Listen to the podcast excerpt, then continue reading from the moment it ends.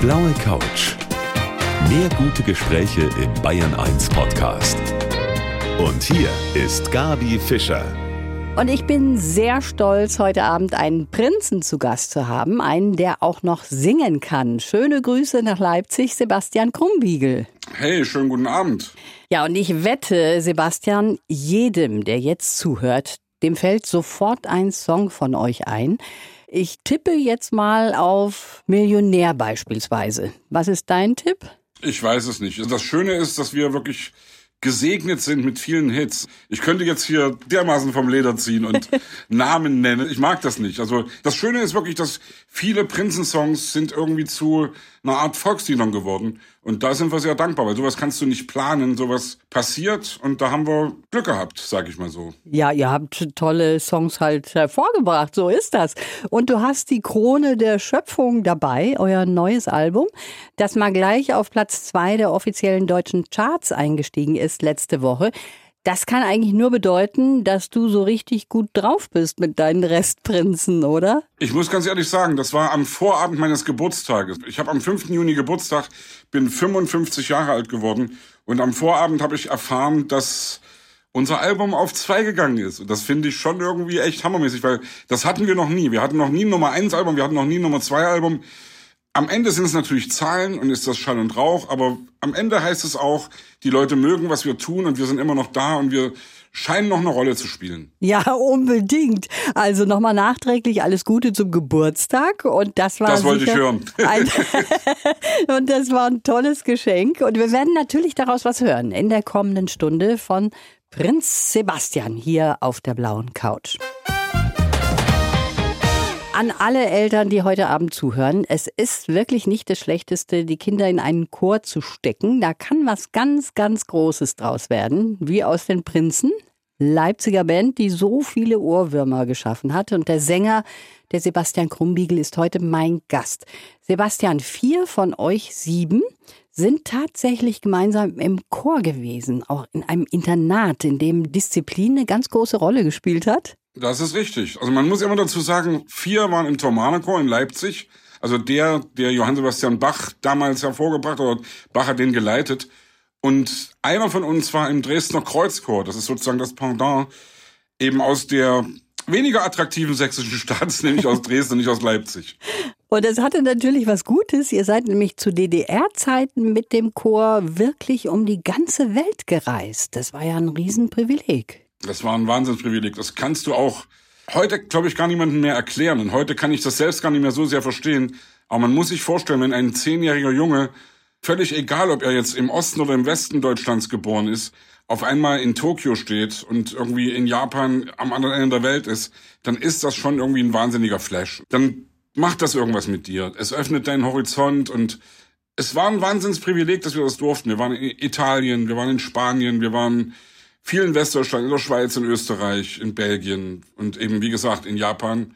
Und das war schon ein Highlight. Ja, und später zu Studienzeiten, da habt ihr euch noch die Herzbuben genannt und seid mit eurem Bandbus der Wolga durch die damalige DDR. Und ihr habt natürlich den Mauerfall und die Demos davor auch hautnah erlebt. Als Leipziger bist du da gar nicht drumherum gekommen. Wir waren mittendrin sozusagen. Und das, was da vor unserer Haustür passiert ist, haben wir natürlich in den Ostmedien nicht mitgekriegt, weil es da keine Rolle gespielt hat. Aber wenn du Tagesschau gesehen hast, wenn du Deutschlandfunk gehört hast, das war immer so ein bisschen, ja, ich will jetzt gar nicht sagen wie Feindsender hören, aber ein bisschen so war es wirklich, ja, dass wir sozusagen berichtet über das, was bei uns vor der Haustür stattgefunden hat, im Radio gehört haben und dass wir uns von Woche zu Woche, von Montag zu Montag näher rangetraut haben an das Epizentrum dieser im Nachhinein friedlichen Revolution. Und der Mauerfall dann also wirklich immer noch Gänsehaut, wenn man daran denkt und die Bilder vor Augen hat. Das wird bei dir noch sehr viel mehr sein. Ja, es ist schon so, dass ich im Nachhinein, ach, das ist, weißt du, es ist total schwierig.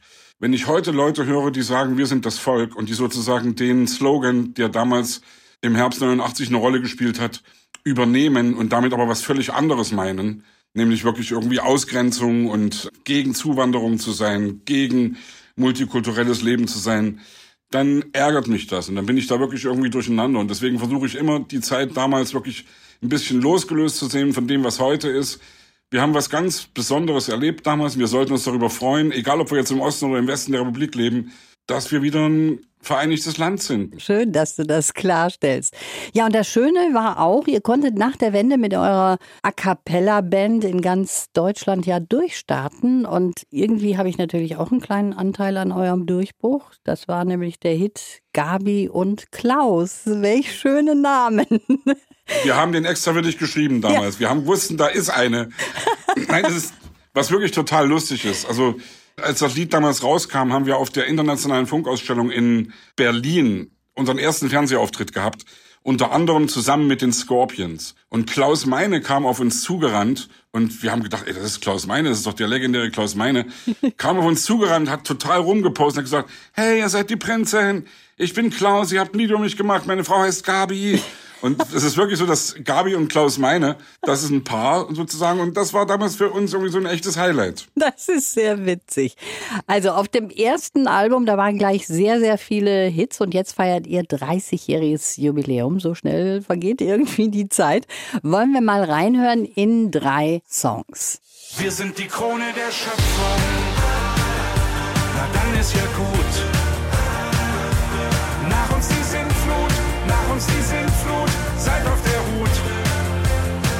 Wir sind die Krone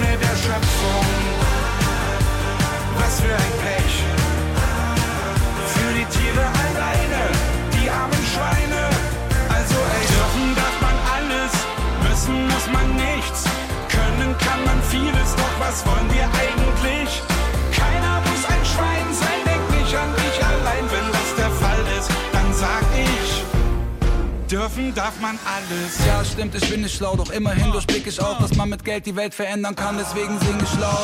Ich wär so gerne Millionär, dann wär mein Konto niemals leer. Ich wär so gerne Millionär. Ich wär so gerne Millionär. Dann wäre mein Konto niemals leer. Ja, das ist eine ganz andere Version vom Millionär Echo Fresh. Also das ist auch etwas, was ihr da auf diesem Album gemacht habt. Ihr habt frische Luft mit Gaststars in euer Prinzenschloss gelassen, oder? Das war ein bisschen der Plan. Das war der Plan, den wir hatten. Also eigentlich hatten wir den Ehrgeiz und den Plan, eine Platte zu machen, ein Album zu machen mit zwölf neuen Songs. Das haben wir der Plattenfirma gesagt und die Plattenfirma hat gesagt, ja, alles wunderbar, könnt ihr gern machen, aber wir hätten gern auch, dass ihr fünf alte Hits nehmt und die nochmal neu aufnehmt. Wo wir uns am Anfang total dagegen gewehrt haben, weil wir das als Wiederkäuen alter, alten Materials empfunden hätten. Aber wir haben uns überreden lassen und dass wir uns haben überreden lassen, ist gut, weil wir haben den Leuten, mit denen wir das zusammen gemacht haben, also wie gesagt, Millionär haben wir gerade gehört, zusammen mit Echo Fresh und mit Motrip, zwei Hip-Hopper, mit denen ich schon vor drei Jahren was zusammen gemacht habe. Und wir haben allen Leuten gesagt, bitte macht die Lieder zu euren Liedern, bitte versucht die Lieder aus der Zeit rauszuholen, versucht die in eure Zeit zu holen, versucht euren Stempel diesen Liedern auszudrücken. Dann ist es cool. Und Millionär ist für mich übrigens echt so ein richtiges Highlight auf diesem Album. Das ist super gelungen. Ein Prinz heute auf der blauen Couch, der Sebastian Krumbiegel, der uns auch gleich erzählt, wie man zu Corona-Zeiten mit so vielen Menschen im Studio ein neues Album machen kann. Ja, viele Künstler haben wie auch andere Berufsgruppen natürlich sehr gelitten im letzten Jahr durch Corona, genauso wie mein Gast heute, der Sebastian Krumbiegel mit seiner Band Die Prinzen.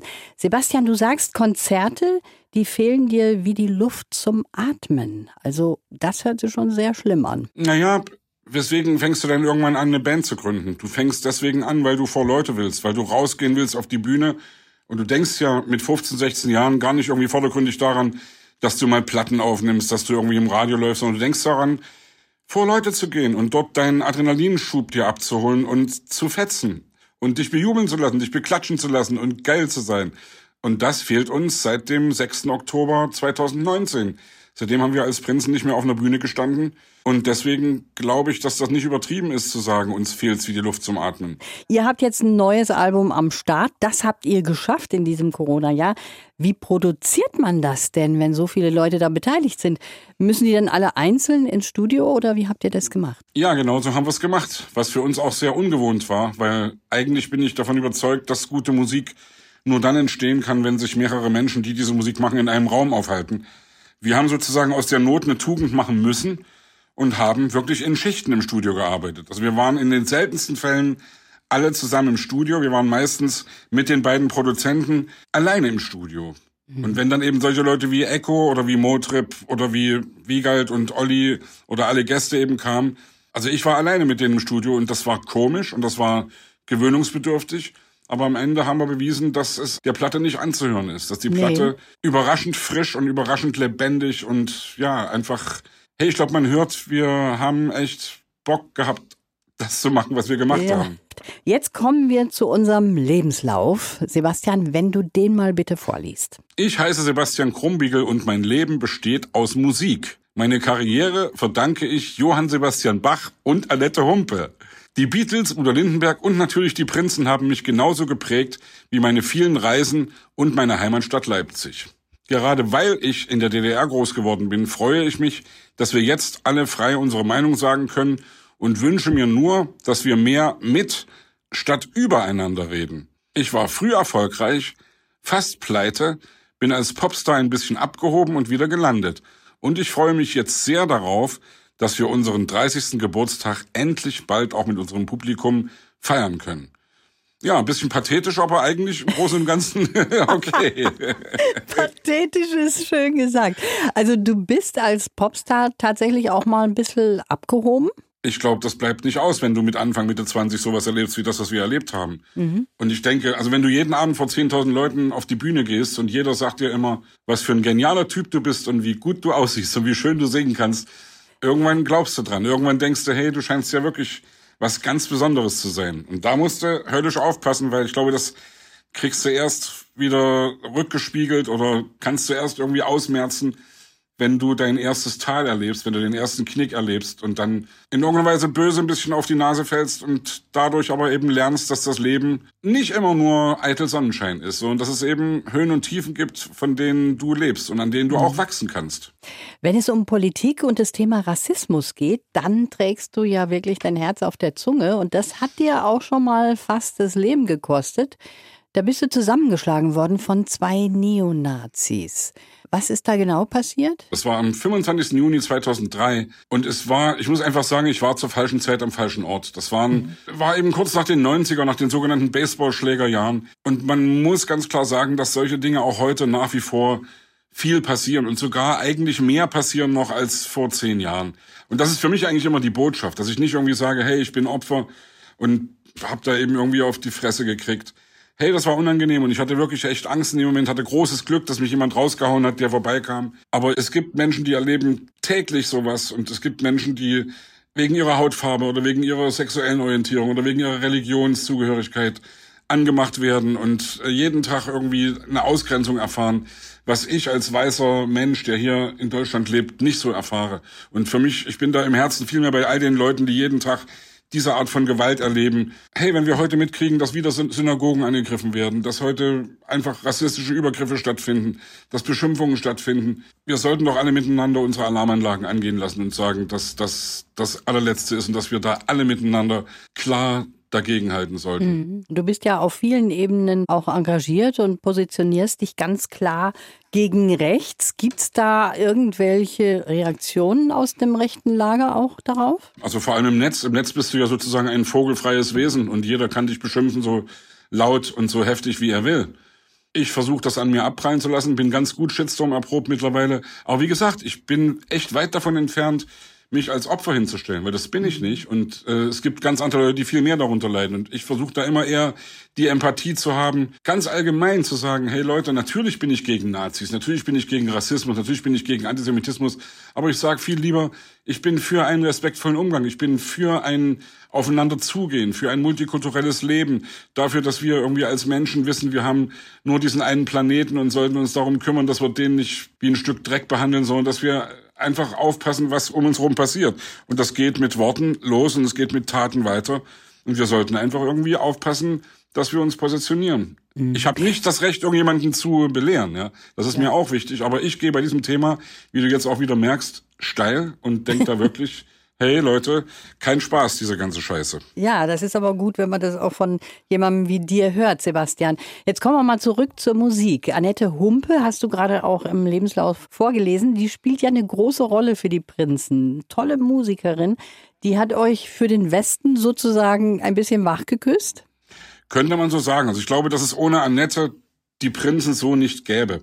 Weil sie hat an zwei Stellen uns wirklich extrem beeinflusst. Erstmal rein musikalisch, dass sie die Idee hatte, aus diesem, wie sie immer gesagt hat, Männergesangsverein, also wir waren ja eine A Cappella-Gruppe, die ohne Mikrofone, ohne Schlagzeug irgendwo gesungen hat in kleinen Clubs. Mhm. Und das hat sie damals mal gesehen. Sie hatte eine Kassette von uns, sie war bei irgendwelchen Konzerten mit dabei und hat uns irgendwann gefragt, wollt ihr das ewig so weitermachen oder wollt ihr lieber Popstars werden? und wenn du als Anfang 20-Jähriger so eine Frage gestellt kriegst, dann sagst du natürlich, hey geil.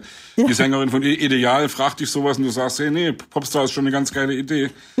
und der zweite Einfluss, den sie uns gegeben hat, war definitiv eine textliche, ein Korrektiv. Also eine Art von, passt mal auf, macht mal hier bleibt mal charmant in euren Texten. Lasst mal eure kleinen Schweinereien weg. Lasst mal eure Alternwitze weg.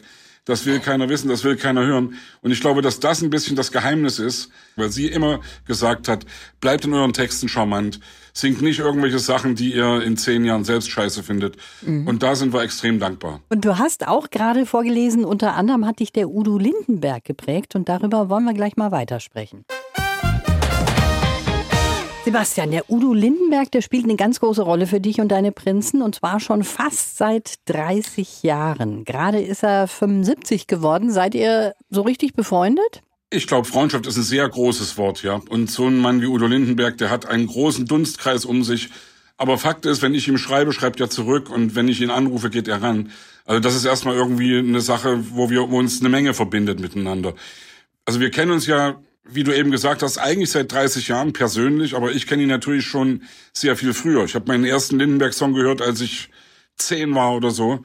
Und das hat mich in irgendeiner Weise schon sensibilisiert für deutschsprachige Popmusik. Und ich hätte, glaube ich, ohne Udo niemals angefangen, selbst Songs zu schreiben. Und das finde ich so eine Sache, dass die, er hat irgendwie Türen geöffnet und er hat irgendwie einfach für deutschsprachige Popmusik, für deutschsprachigen Rock'n'Roll ja, einen, einen Weg geebnet, ohne den wir heute nicht da wären, wo wir sind und ohne den ganz viel deutschsprachige Musik, die heute stattfindet, so nicht stattfinden würde. Also das ist wirklich eine wichtige Person dann für euch. Hat der eigentlich schon was zur Krone der Schöpfung gesagt? Tauscht man sich da aus oder passiert das eher nicht? Doch, auf jeden Fall. Also wir haben jetzt irgendwie so eine Doku gehabt, die in, im, im Mitteldeutschen Rundfunk lief, von der auch eine Kurzversion irgendwann in der ARD laufen wird. Und da wurde Udo eben auch dazu interviewt und ja, er hat sich schon sehr positiv darüber geäußert. Und das ist natürlich, wenn du von deinem eigentlichen Vorbild, von deinem eigentlichen Idol so eine Bemerkung bekommst, so solche Lobhudelei bekommst, ist das natürlich nochmal ein Ritterschlag mehr, als wenn das irgendjemand anderes sagt. Ja klar, sind die Prinzen nochmal geadelt worden, kann man sagen. 30-jähriges Jubiläum der Prinzen. Und in der nächsten halben Stunde, dann hören wir uns nochmal einen Titel an aus diesem neuen Album.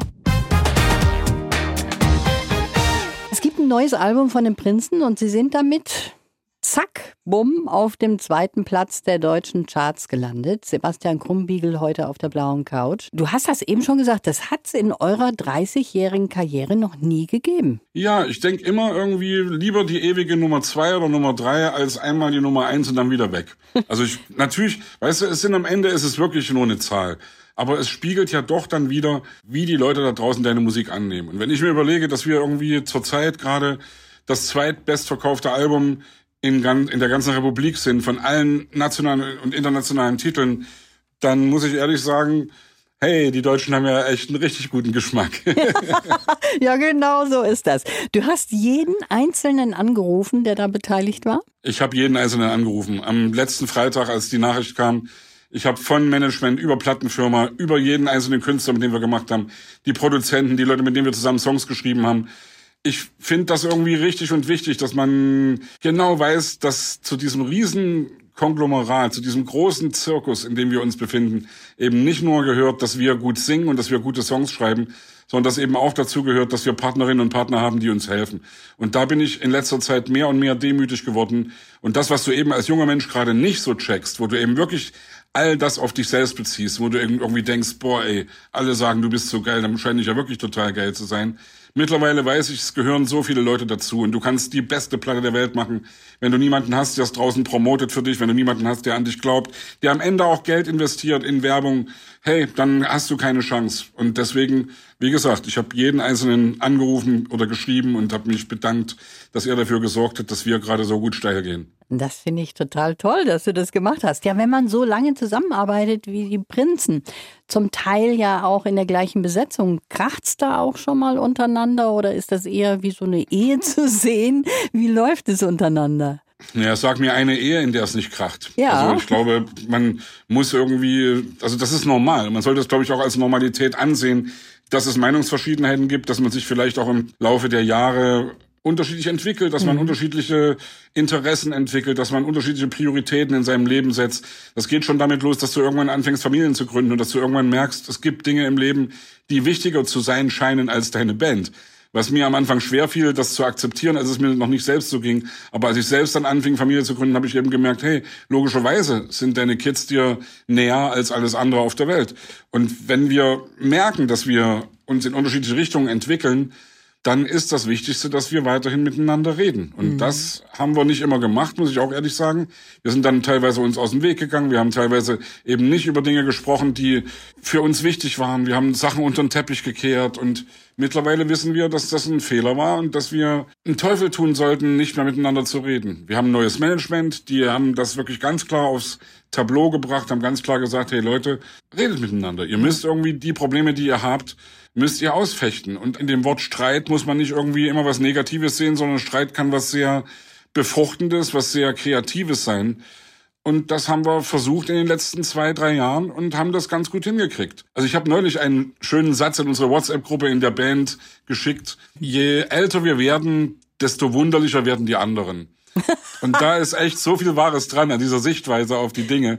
Weil natürlich denkst du selbst irgendwie, du hast recht, aber du musst eben einfach den Perspektivwechsel wagen und musst versuchen, dich in den anderen reinzuversetzen und dann ist der Rest eigentlich ganz einfach. Ja, da hast du nicht ganz unrecht. Ihr habt so viele Preise abgeräumt, unter anderem zwei Echos, ein Bambi, ihr habt fünfmal Platin, 16 Mal Gold. Also wirklich super erfolgreich. Dann gab es natürlich auch Songs, die jetzt nicht so ganz toll gelaufen sind. Das war zum Beispiel der Rap-Song, ne, was eigentlich verwunderlich ist, weil der sonst immer Ja. so erfolgreich ist. Aber dir ist ja eigentlich auch der Spaß an der Freude wichtiger. Das hat dich nicht gejuckt, oder? Also natürlich willst du immer auch mit dem, was du machst, erfolgreich sein. Also ich habe jetzt immer in letzter Zeit aus Spaß manchmal gesagt, wir hatten eigentlich mit Krone der Schöpfung vor, ein Nischenalbum zu machen, das nur ganz wenige Musikfreaks interessiert. Hat leider nicht geklappt, wir sind auf zwei gechartet. hey, am Ende willst du irgendwie, du willst, dass die Leute deine Musik hören. Du willst, wenn du Musik machst, nicht vor zehn Leuten spielen, sondern möglichst vor 100 oder möglichst vor 1000 oder wenn es am allerbesten läuft vor 10.000 Leuten. Und ich glaube, jeder, der da sagt, nee, das ist nicht so, ich glaube, dass der nicht ganz ehrlich ist. Dann wollen wir uns jetzt mal Musik anhören. Und zwar eure aktuelle Single, Geliebte Zukunft, wenn du mal drei Sätze dazu sagst. Ja, geliebte Zukunft war so ein bisschen die Idee, ein Lied zu machen in der Pandemiephase mit einem positiven Ausblick auf die Zukunft. Also, dass die Zukunft unsere beste Freundin ist, dass wir auf Wegen gehen, die noch keiner kennt und dass wir auf all das freuen, was auf uns zukommt. Und das Lied ist für mich auch ein Highlight auf diesem Album. Mhm, Und hier ist mein Gast heute auf Bayern 1, der Sebastian Krumbiegel und die Prinzen mit Geliebte Zukunft. Wer kann denn schon wissen, was morgen ist und später kommt? Was irgendwann mal sein wird? Du bist die Antwort, dich gibt's prompt. Wir sind bereit für alles, was als nächstes kommt. Wir treffen uns am Horizont.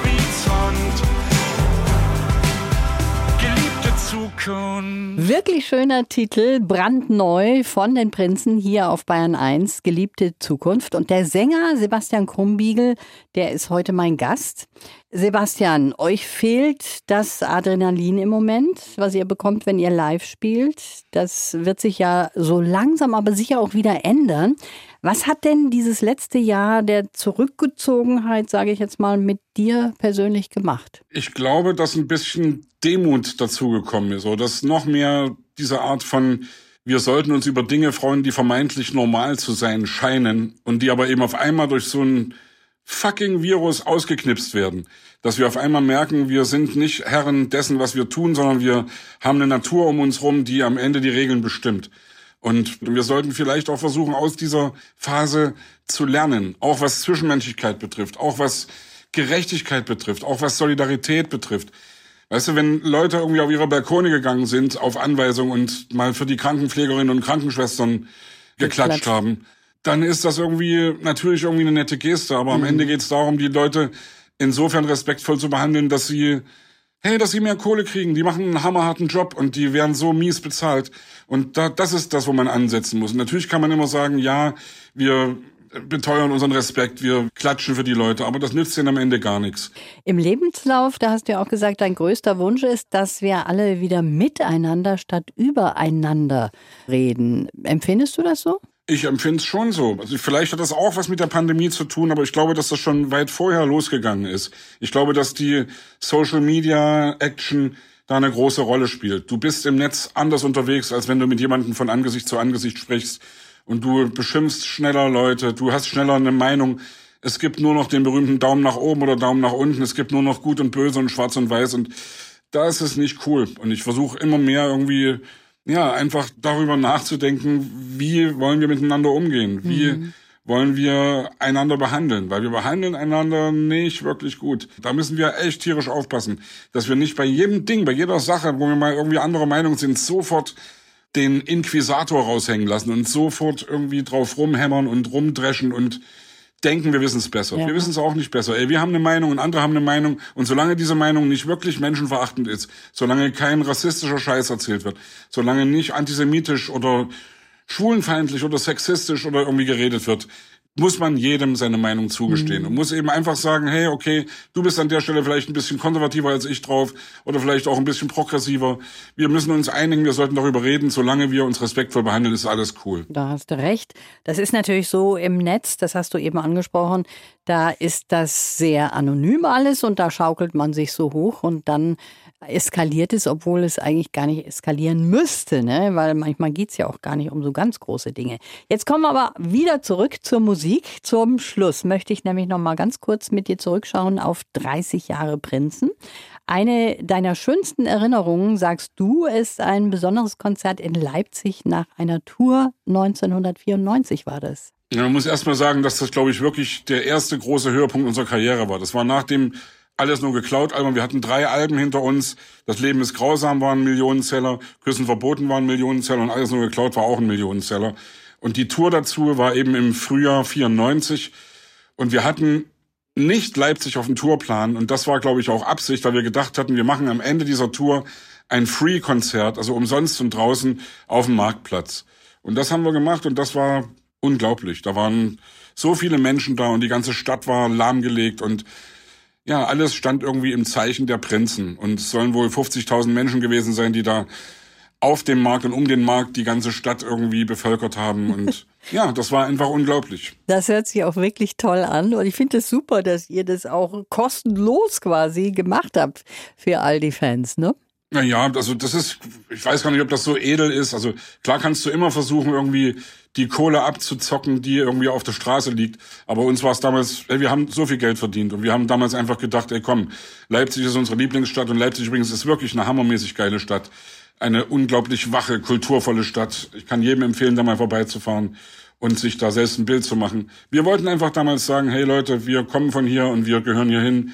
Und ich persönlich gehe da auch nicht weg und mag diese Stadt und deswegen war das alles gut so. Wann ist eine Tour angedacht jetzt für euer neues Album? Ja, wir haben erstmal noch eine Tour, die wir vor uns herschieben seit anderthalb Jahren, die wir dreimal verschoben haben, die wir jetzt wieder verschoben haben auf den Herbst. Wir wissen noch nicht, ob wir die überhaupt spielen dürfen. Aber was Fakt ist, welche Tour jetzt wirklich geplant ist, die geht im Sommer 22 los und geht bis nach 23 rein. 30 Städte, 30 Hits, 30 äh, Und 30 Jahre Drei- die Prinzen. Hey, 30 Jahre, genau das war's. Das vergesse ich immer. 30 Jahre ist so eine lange Zeit, ey. Dass wir so lange dabei sind. Hilfe. Also die wird auf jeden Fall stattfinden und mal sehen, was vorher vielleicht auch noch äh, alles so auf die Beine gestellt werden kann. Das war auf jeden Fall toll mit dir zu reden, Sebastian. Ich wünsche dir alles Gute. Toi, toi, toi für euer neues Album, aber ich glaube, da braucht man sich gar keine Gedanken zu machen. Schön, dass du Man da darf warst. sich, man darf sich auch für einen Toi Toi Toi nicht bedanken. Das ist das alte, der alte Aberglaube von allen Künstlerinnen und Künstlern. Aber ja, ich freue mich über das, was du sagst und freue mich über das Gespräch, Gabi. Hat mir totalen Spaß gemacht. Und das nächste Mal vielleicht nicht erst wieder in 30 Jahren. Genau so machen wir das. Alles Gute dir. Hey, ich danke dir. Die blaue Couch. Der Bayern 1 Talk als Podcast. Natürlich auch im Radio. Montag bis Donnerstag ab 19 Uhr.